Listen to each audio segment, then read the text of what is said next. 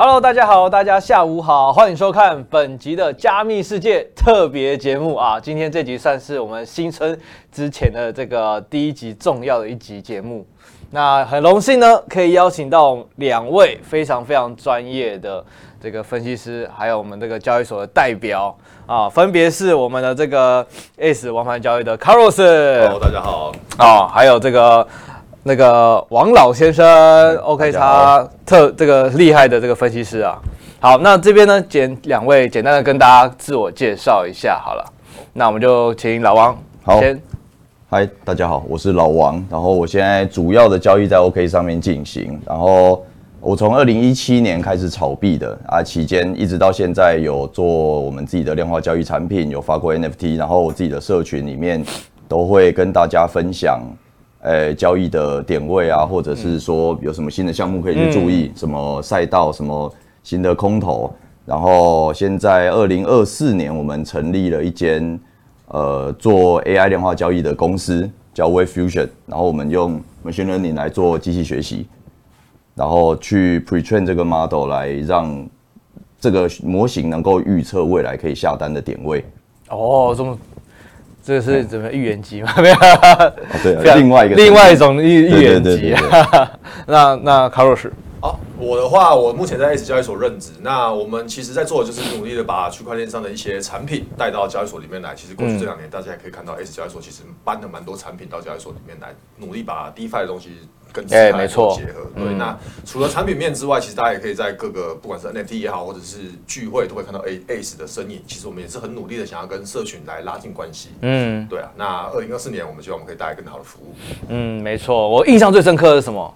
就是参加你们那个乐天的棒球啊，那个算是台湾的创举。当天疫情期间还有九千多个人进场，对啊，吓到对啊，而且那时候是推出他们的 NFT 嘛，对，那是都特别为了乐天桃园对去做的。我可以问一下，林香 NFT 现在应该炒多少？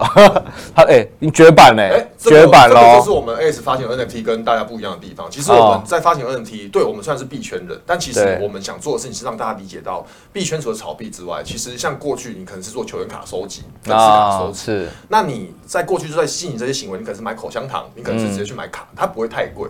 所以我们在发行，不管是过去的工程师，到后面的乐天，其实这类型的，不管是粉丝卡也是球员卡也好，我们会去符合它原本球迷的消费。嗯，对对对，其实我们不会特别去炒作价格，但是我们能讲的是。啊，这种林香啊，或者这几位比较香的女孩，她的销量确实是真的比较好。哦，非常期待，非常期待。那今天的节目呢，就会请我们两位帅哥跟大家来分享一下近期啊，我们常说，哎，今年是不是牛市开始了？那是有没有什么一些 paper 可以分享给大家？然后呢，也分别从这个交易所的角度来跟大家分享一些内容。好，那我们就事不宜迟，我们来看一下我们今天我们有制作的一个简报内容哦。当然，我们首先这还是要先问一下啦，近期可能台湾啊也好，或者国际上也有很也好，现货 ETF 嘛，那还有一些政策部分的面向也有颁布一些相关的内容。那不知道两位呢，对于这些今年的一些政策改变？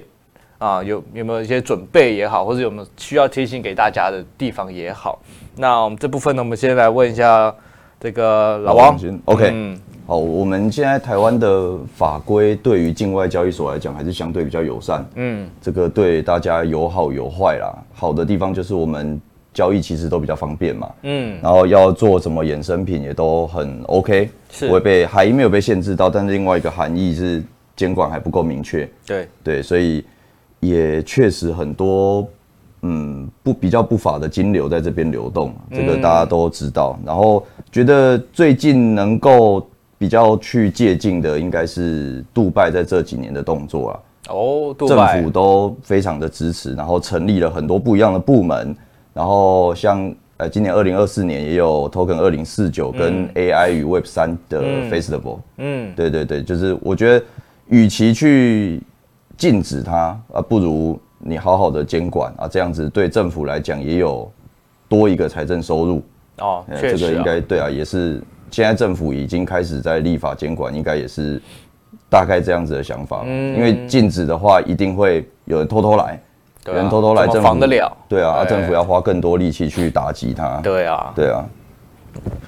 如果我们是从交易所角度来看，因为我们 ACE 毕竟过去也是这个台湾这边工会的成立者成员之一嘛，嗯、那其实监管对我们交易所来讲，好处是我过去我可能一八一九年在推广比特币的时候，嗯，其实大部分的散户也好，或者一般民众，他其实对区块链是产生恐惧的，嗯，但对我们来说，对监管有了之后，可能在我们在做一些项目的发想，或者是在做一些产品的时候会受到限制，嗯，但其实对于一般台湾民众来讲是 OK，今天政府已经明确的有对他这个产品或者这个商品有一个明确的范规范，那消费者会知道说，我今天去购买它或使用它之后，其实我是有保障的，我不再像过去过去的币圈可能币圈可能像是一个荒野西部的年代啊，那现在已经慢慢还在拓还在拓荒，所以那时候不管是金狗也好或金矿也好，其实很多。那随着监管监管。有监管的好处，相对的来说，我们也很难做生意，因为对我们来说是信托的交易所，你就一定只能用信托来交易。但是很多用户，他不管是出于自自己隐私权也好，或者其他需求，其实他是不喜欢透过交易所来做交易的。那至少说，现在法规出来，那。不管是交易者也好，或是有需求的人，他们知道说他们在做进行这个行为的时候，他们有更明确的规范，我不会被罚款，我不会去踩到红线。所以法规会让生意难做，但是整体来说，对整个圈子、对整个市场其实是好的。对，嗯，那当然，今年呢，其实从大选，你要以台湾的角度来讲，大选。之后，其实这个好像要慢慢开始了嘛，对，有一种这种味道了。对，那我们我记得我在节目上我也跟大家讲嘛，就是说，哎，大选完了，大选投完票，记得要去买比特币啊。对，那今年呢，刚好我们上上礼拜嘛，就是大选完了。那大选完之后呢，不知道两位对于今年整个啊台湾市场也好，或者是整个加密市场也好，这整个市场氛围是不是有什么样的见解，可以跟大家来分析分析？我从。我们选举完是赖清德总统当选嘛？哎，对对，然后回去看他过往的演讲啊，跟区块链跟呃我们这个科技金融比较有关系的演讲，他都有提到，接下来是这个工业四点零的时代嘛，然后希望未来台湾在 AI 跟区块链互相协同合作跟结合的这个部分能够做得更好。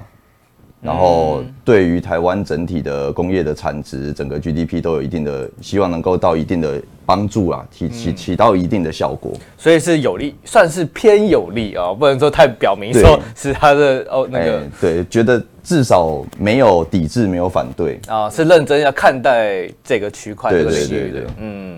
那卡洛斯觉得呢？我觉得以这次选举来看的话，可能会我会分两块来看，就是分成币圈跟交易所这一块。嗯、那币圈的话，我自己会认为，其实台湾的选举可能真的对资金来讲不会有什么太大的影响了，其实就是造就。嗯、但是对交易所来讲，我觉得好处，不管是交易所也好，或者是真的是台湾的币圈开发者，他们可以看到说，哎、欸，我们这一次包含其实每个政党都有提出相关的区块链的立委。嗯、那其实我觉得在这一块上的法规会更明明确的状态下，因为。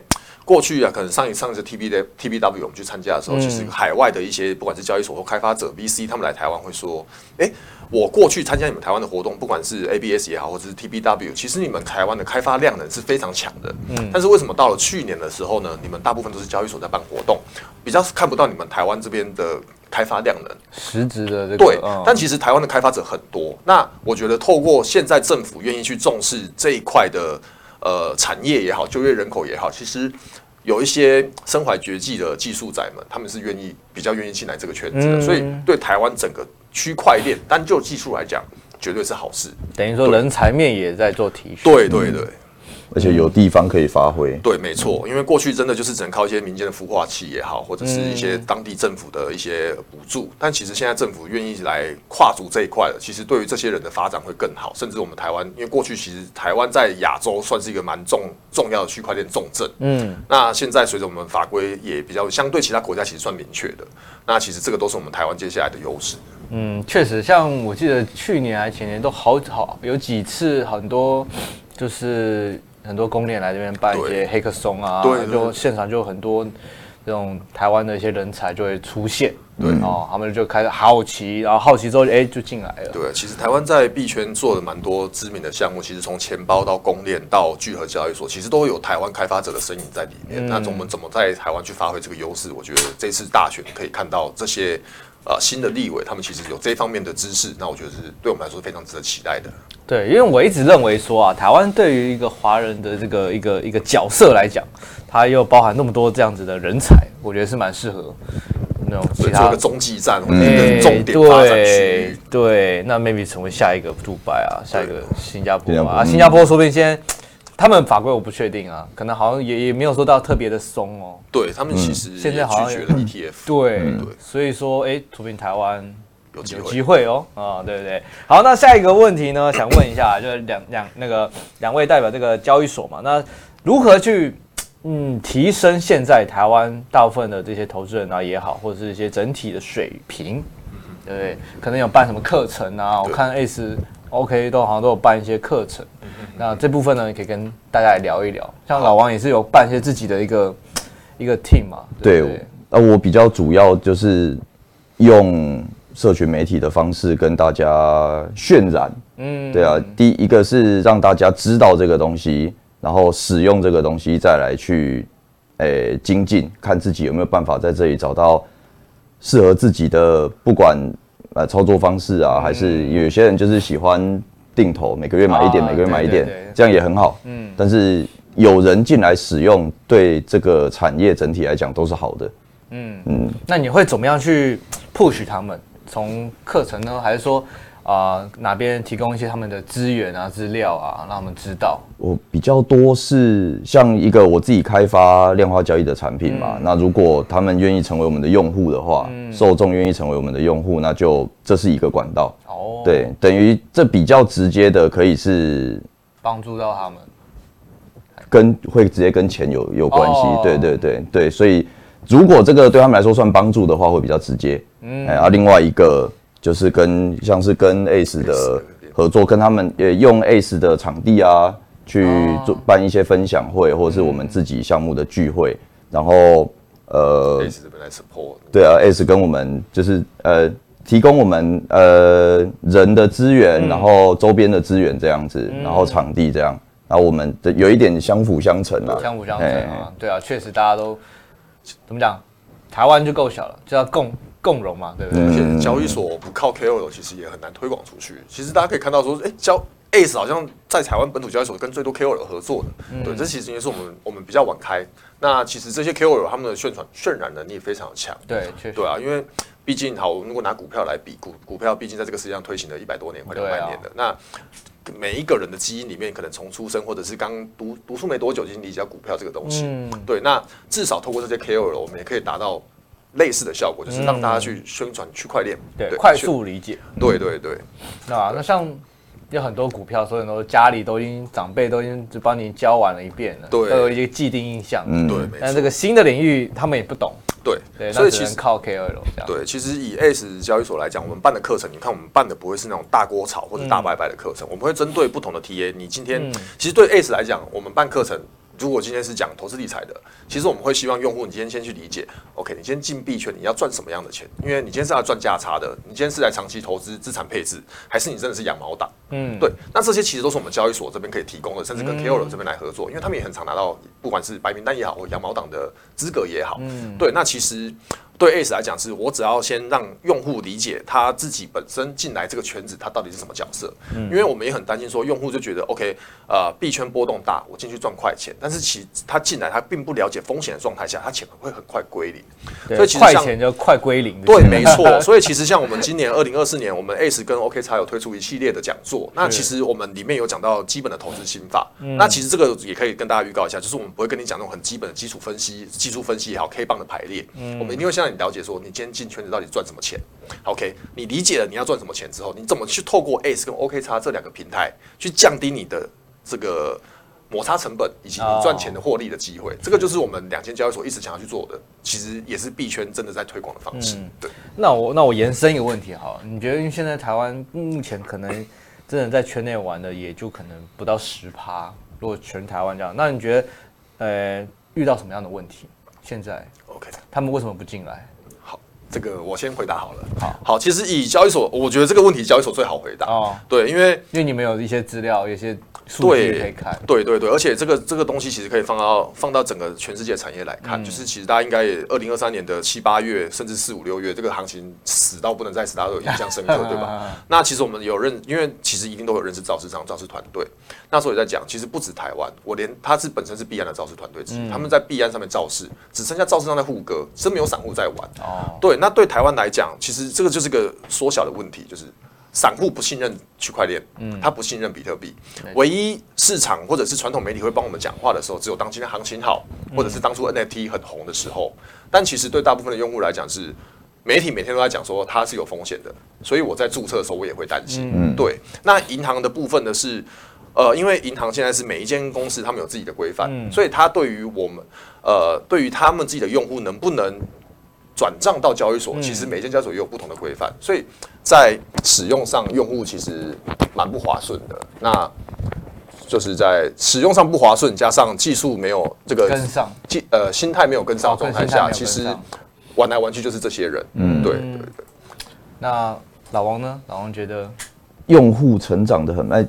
我我们是因为。在币圈踩的太深了，所以我们把 Twitter、把 Instagram 打开，全部都是这些资讯。哦，但是如果开了一个新的账号，会发现，哎，根本没人在讨论。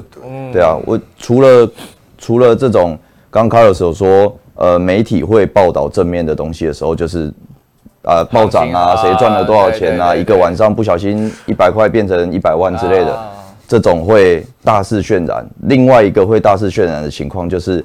哎，又用加密货币来诈骗，然后又抓到什么脏的 U，洗钱，对，所以这种新、这种消息一定比什么暴涨的那种还要吸眼球，然后吸引到更多人注意力，也发生的更频繁。嗯，对，所以对于普罗大众一般接收到这样资讯的人来讲。一看到就是负面的，对啊，我没有道理要我股票好好的可以做，嗯，没有道理要在这边还踩这个风险，对，踩这个坑，对，不要说不可信啊，就是这里风险还这么大的时候，我干嘛这个时候进来玩呢？嗯，对啊，很多人应该就是其实这个也是呃政府对于这个领域能够。是正向的帮助，还是有一定的阻力？这个是很大的，对，一个很大的地方。媒体其实也占了蛮重要的。当然，我们家确实，我们家算是，嗯，大家都懂嘛，因为节目都开办了这个两三年了，我们是真的是在币圈是非常的扎根很久了，所以我们的内容都是很有精华的。对，所以说，其实当然啦，这个有时候就会觉得说，嗯，好像又希望那些人晚一点进来。对不对？对啊、但是又觉得说，我能度一个是一个，对对对对对对，哎，能度一个是一个，能进来我们就赶快教你这样子。啊，好，那当然呢，所以我们就接到接接下来的问题啊。那明年因为今年开始，很多可能新的赛道会进来，就有新的一群人也会想要来了解。那我们可以请两位来分享一下，有哪一些新的赛道是要可以大家去那个。碰碰一下啊，或者了解一下，嗯、对这部分。OK，那么样，我来好这边，我来分享一些。嗯，这个 T，我从这边转 T 啊，等一下 T，我看一下。好，有有有有，OK，我把它放大给大家看一下好了，最精华的，最精华的。好，好，通常我都会跟，就是在像在 Twitter 上面都会说，哎，那个已经哦涨太多了，就不要去追，所以。单纯分享一下几个我觉得是新的东西，然后比较可能吸引到话题的，还有一些原本就有在注意的项目或是领域。然后像模组化区块链这个赛道，应该现在只有看到 TIA TIA 这个 B 他们这个项目在做。对对对，哦，TIA，OK，对对。应该有吧，嗯，你你也有吧？我想那个是某间交易所打新的发的币嘛。对对对对对对对。我忍了两三个礼拜没卖掉，最后把它卖了，然后开始喷。我每次打新我都直接卖掉，我只是想说好握两三个礼拜。这是这是日线，卖飞最痛，所以两三个礼拜刚好在中间，那也是赚很多了。但不够多就是会不爽。发现鱼尾比鱼身鱼身还大只。对对对。没有，这是都还好，但是卖飞比较哇，对，这比痛苦是比较出来的。对啊，我觉得他的话题做得很好，而且技术底子也很硬。嗯，大家哎，那个观众朋友记得要笔记一下，笔记一下。然后 AI 的赛道，一个新的，一个旧的币，这个 FET Fetch，Fetch 已经很久了，就是我这个应该是这是套吗？还是 Fetch？嗯，我看一下。啊，这个是 Fetch，对，这是 Fetch，它已经它已经是一个蛮蛮有年纪的币了啦。嗯，对，然后嗯，刚好突破了一个比较关键的位置，嗯、快要跟历史高点一样了。哦、对，这边是现在在回踩。对对对，很值得注意的地方。然后 TAO 它比较年轻一点，那也是主打 AI 赛道的，这个币也值得关注。嗯，确实，在去年那个 AI 真的是被对对对对翻了。当然，那个加密加密这边的话，就是几个蛮重要的，大家可以去关注。对啊，而且后面。NVIDIA 好像还有一些事情要做，那如果 AI 的话题又被带起来的话，加密货币也很容易被影响到。确实，确实。对，我也听到一些矽谷那边的 VC 说，他们其实，在欧美圈，他们今年投的会比较偏 AI，区块链他们反而金额会放小一点。他们 AI 的题材其实今年在矽谷那边蛮红。嗯嗯嗯，所以这边的题材也都往 AI 跑。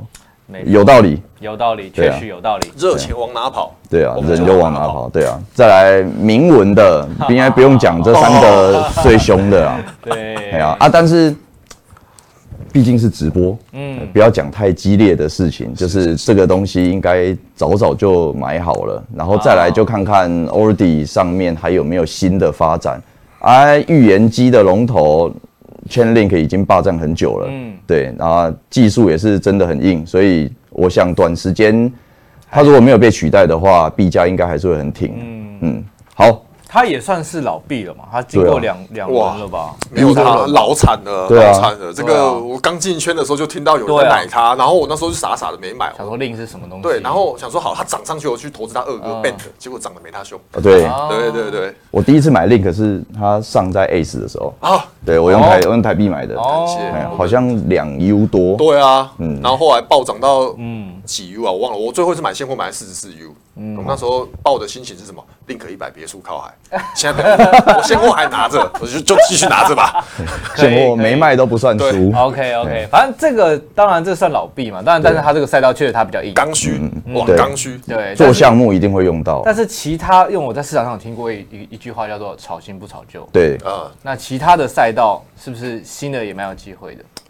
以你们的观点。或者还是说，你们其实有些老币其实也是可以硬起来的。其实像新赛道，刚刚老王这边讲到的这个铭文的赛道，其实就是很近期非常新的。确实，铭文是对，因为如果以我们交易所角度来讲，我这边会推荐的是，我等下会会 share 给大家，其实会是比较保守的。对，因为毕竟我们。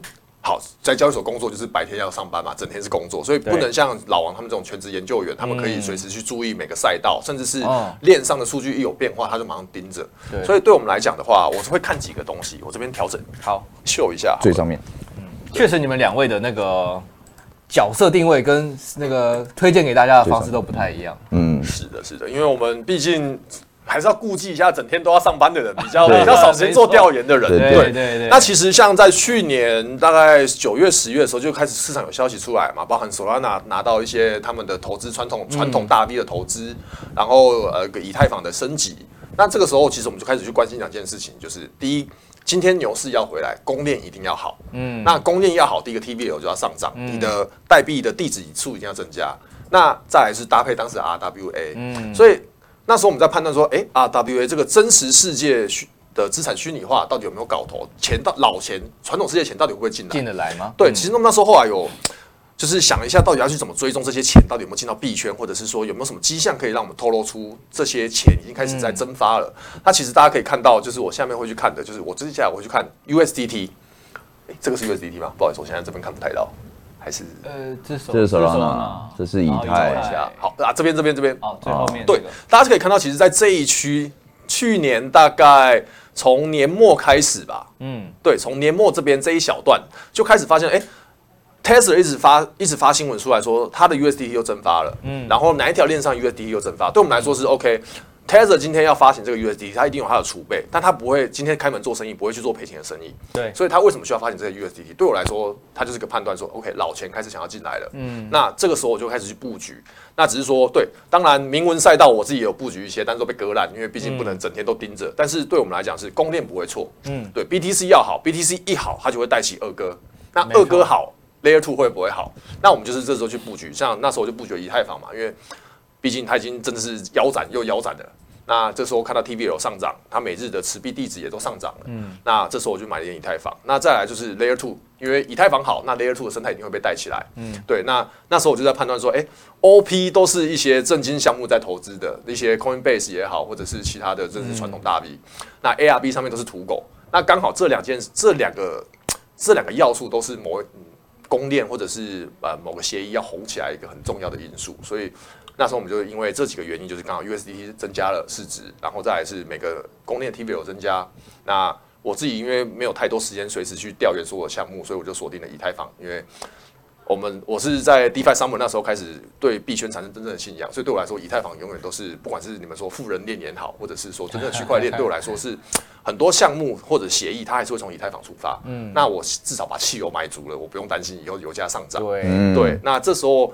OK，我有买足了，那有 Layer Two 的东西，我就开始去做一些尝试。嗯，对对，所以我们对于市场的看法是，大概讲就是 TVL 也上升了，然后呃 USDT 市值也增加，所以钱是有进来的。那近年这这这个一两个礼拜的回撤，我们觉得也合理啦，因为毕竟减半也要到四月嘛，那也要也是这是我们自己的信仰，就是觉得真正的行情在减半之前不会出现。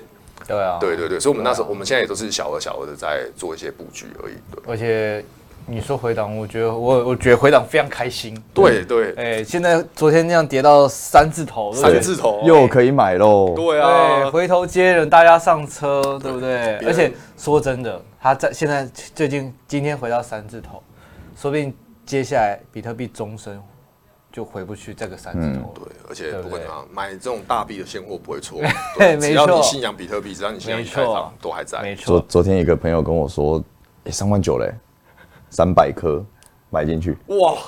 他开机构是不是？拿一个机构钱进来要通知一下？偷偷买，哎呦哎呦！哇，有机构钱都进来了。好，那我们再回来那个就是赛道部分呢、啊？那赛道部分，那刚刚那个老那个老网友还要再继续下一部分的 OK 嗯嗯嗯，好好，那我们就继续往下。那最后来当一个重要的问题啊，就是说想询问两位，就是有赛道了嘛？然后现在今年又一片看好。那真的新手进来该怎么样？第一步零到一啊，踩出去这一步，他该怎么做呢？或者该怎么配置呢？啊，这个请两位来分享一下。零到一，从零到一嘛，那我推荐绝对是先注册 ACE 交易所。啊，不好意思，这个我今晚也别好，没有，其实就是注册一间法币交易所，因为我真的不推荐你今天刚进币圈，你就去找别人 OTC，你就去找别人场外交易，对。呃，不是说 OTC 都不好，而是你今天对于这个圈子你完全不理解它的风险在哪的时候，嗯、你就捧着一堆现金去找别人做交易，其实很不划，很不保险。嗯、那再来是你会去找别人 OTC，那你可能就是要去玩海外合约交易所，不是它不好，是它的杠杆更大。嗯，但你才刚进圈，讲实在，我自己就是这样，我刚进币圈，我没有用过任何交易所，我就直接玩 BitMax，就是直接合约，然后就直接现货合，他是用现货当保证金没错，但其实那时候我完全不理解币圈的机制。那出入境我也都不理解，所以其实我做了很多没有保障的事情。那以现在新用户来讲，就是台湾至少就有三间有信托的交易所，你的台币放在里面。今天我讲实在的，这三间交易所倒了，我们拿不走你的台币，因为你的台币是信托在银行。嗯，那你今天一个小白进圈，至少先选一个你的。交易风险最低的地方，那再来就是你去看这间交易所，你跟他跟其他家的合作怎么样？嗯、像我们跟 OKX 这边的合作，就是我们尽量去降低所有用户在交易上的摩擦成本。嗯，那这个其实对很多交易者来说，他就是很 care 的点，我手续费剩多少，我的体币手续费是多少？对，所以进币圈第一件事情，找一间法币交易所，他有在推正经课程的，嗯，就注册参加他们免费活动。其实交易所都很愿意去提供。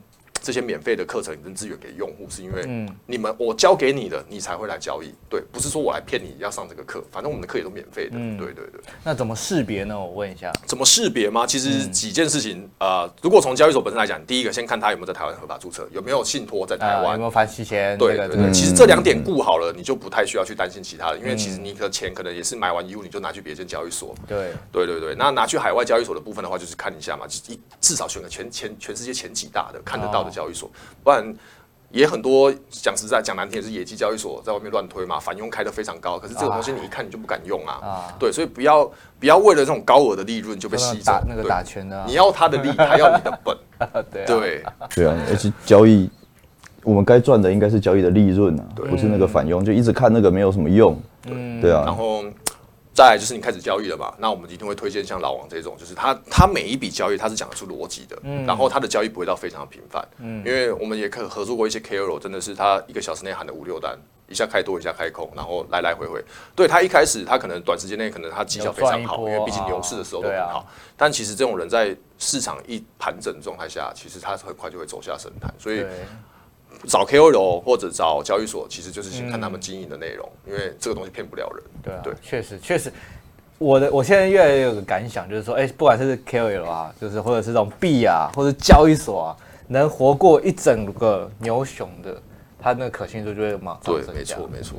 对，好，那那个老王，我也想问你，就是说你在推荐给一些新手的时候，或者说你现在的自己的在今年的配置，怎么样去配，多少放在比较安全的地方，或者是有些比较风险的，或是比较激进的，那这就可能比例几趴几趴，可以分享一下。嗯、我呃去年底的时候，去年下半年的时候，嗯、几乎就是手上都只剩下 U 了，然后在等，哎呀、哦，在等啊，到现在买了比较多的。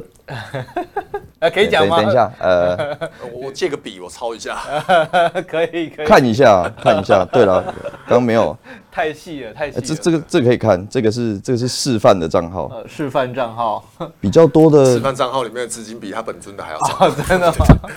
第一次看到测试站的环境比真实环境哦，狗狗币啦。哦哦，嗯，来看好马斯克嘛？对，是看好马斯克。狗狗币跟瑞哦，瑞。哎，我刚对对瑞有嗯，Solana 上面的去中心化交易所 DeFi 平台，对对对对对，然后 Sui 跟 TIA TIA SUI，嗯，就是几个比较，哎，这其实有新有旧，然后一都有话题在带，嗯。的币，然后啊现在手上还是大部分都是留 U。因为做量化的，我是用 USDT 当保证金。哦，所以当然 U 要多一点，但是比例上呢，几趴几趴，现货看你现货放了多少，然后可能部分现货占不到三十趴，其他都是 U 哦，所以反而跟之前我们邀请来的来宾不太一样，他们可能就是已经分配好，呃，可能四十五十是买比特以太，然后多少剩下的放到哪几个赛道，对，或者放到池子里，对对对对，我诶。因为对我来讲，做量化交易这一块是你的主力，对，然后也是你最会的。印钞机。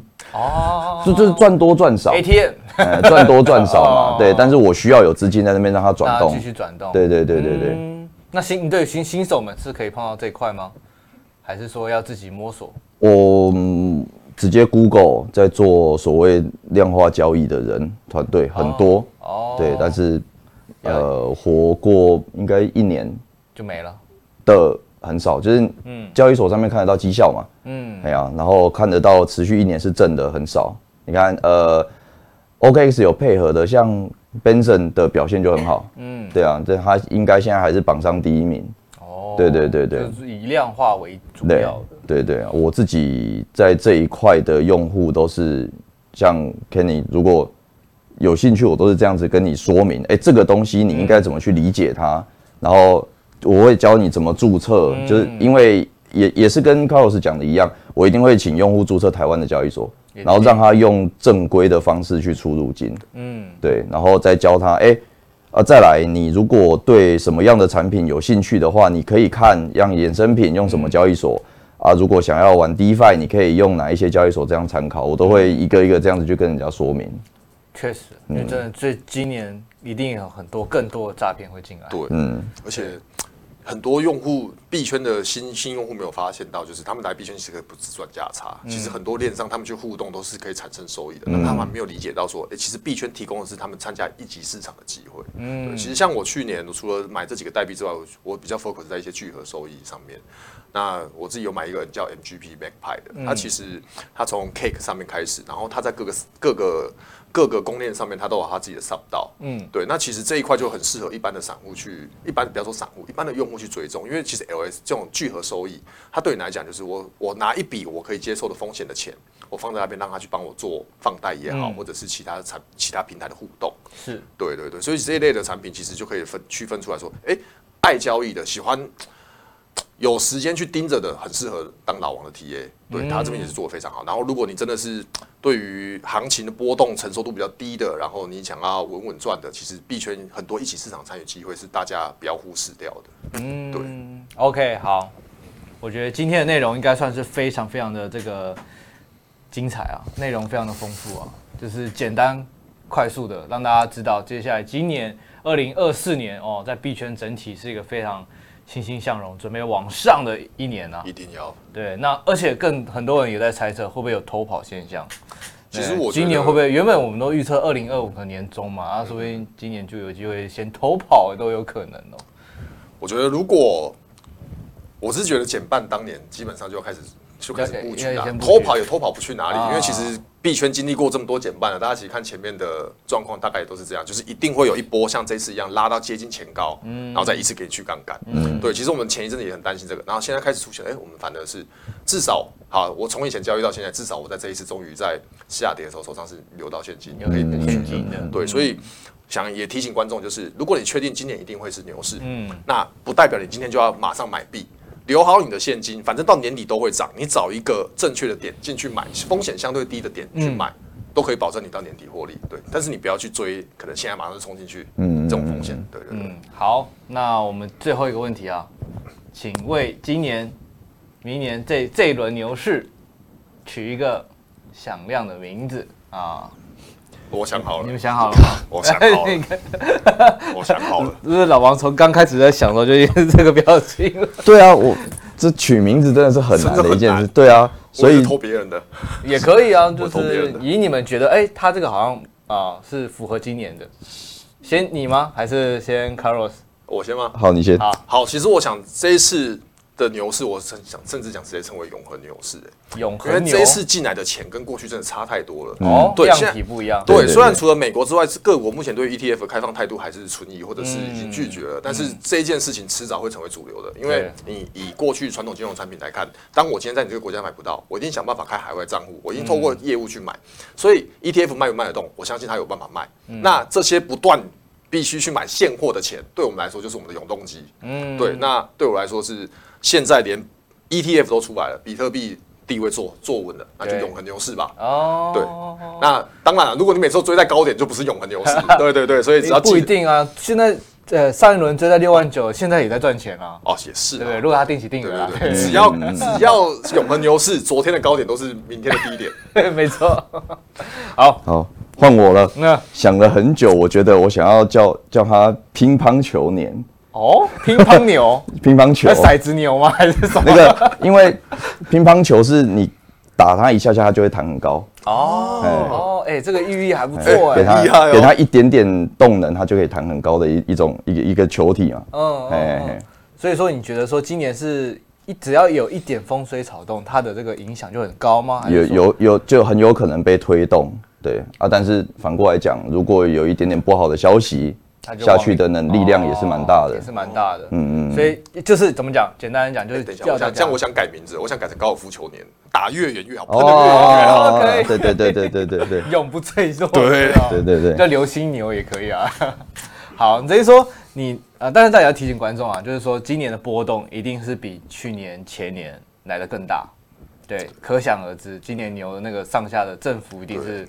比较大的，所以真的大家要要注意，要小心。真的要提醒大家，对这个爆仓价，还有这个手上的这个部位调控哦，都是今年要非常看重的一个点啊。赚多赚少，一定都会来。有赚就好。对对，千万不要把爆仓点当停损点，这件事情我犯过太多错了。对 对对对对对对。好，那怎么办？可是我的课好像是这样子。OK，没关系，这个我们就之后再聊。对对对。好了，那今天我们时间也差不多，那最后呢？啊、那我们最后有没有两位要再跟观众聊什么？就是提醒什么内容？嗯，我这边嘛？就提醒大家。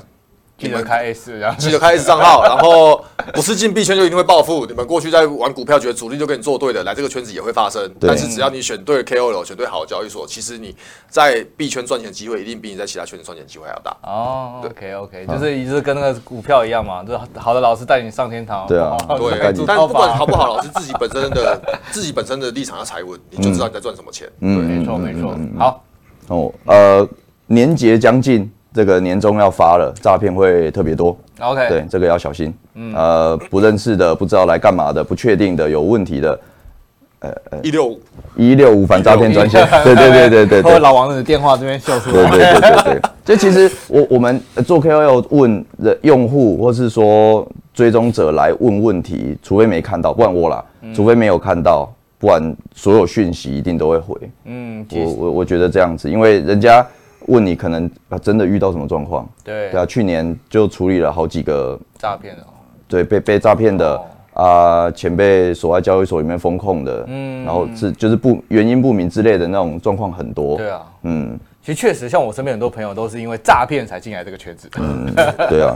这其实诈骗当然哦，他们那个能力也是不容小觑。嗯、我最早会碰到比特币，也是因为我那时候打 low，、哦、然后我下载一个算外挂城市吧，哦、结果我发现我的 CPU 什么随时都一百趴，我就开始一个一个看。我在挖矿。对，叫叫 mining 的，然后我就去 Google 它，发现哦，原来这个东西叫比特币，我开始研究。第一次触碰比特币，真的就是因为这样。哦，对，所以是因为 low 哦，感觉因为外挂，low 的外挂很强哎。